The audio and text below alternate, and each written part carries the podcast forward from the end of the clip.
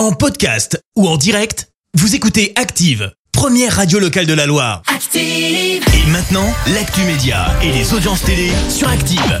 9h30, on parle télé à la radio avec Clémence Dubois-Texero et on jette un œil aux audiences. TF1 s'est imposé hier soir. Avec la saga Harry Potter et le sixième volet, Le Prince de Sang Mêlé qui a rassemblé un peu plus de 2 millions et demi de fans, ça représente euh, 17% de part d'audience.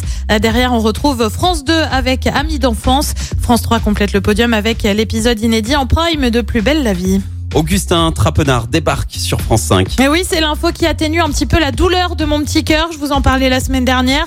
Je suis dévastée, que dis-je, anéantie par le départ Oh. de François Bunel à la présentation de la Grande Librairie, cette émission euh, du mercredi sur France 5 pour parler littérature. Alors oui, il reste présent dans l'émission, mais en tant que producteur, désormais il y avait une question, qui allait le remplacer? L'info est tombée hier de Télérama. C'est Augustin Trapenard, connu sur France Inter pour l'émission Boomerang, qui va donc reprendre le flambeau. Autant dire que c'était la seule personne que je pouvais valider en remplacement de François Bunel. En attendant, François, oui, je l'appelle par son prénom, présentera la dernière de la grande librairie ce soir, la 500e émission. C'est sur France 5 à partir de 21h10. Et puis, avis aux fans d'un si grand soleil, la série va être programmée en prime pour la première fois le 27 juillet. C'est donc sur France 2. Au programme, 7 épisodes d'affilée de la série. Deux autres soirées en prime vont être proposées.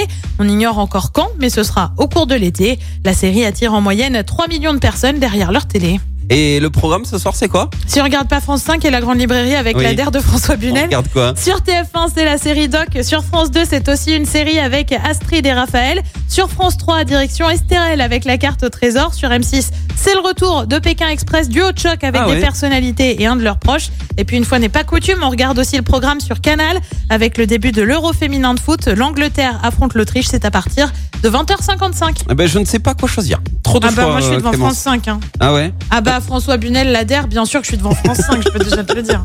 Elle est fan. Ah, mais c'est même plus, à ce niveau-là, c'est même plus. Est-ce que tu vas mettre la banderole devant la télé ou pas? Non, mais bref.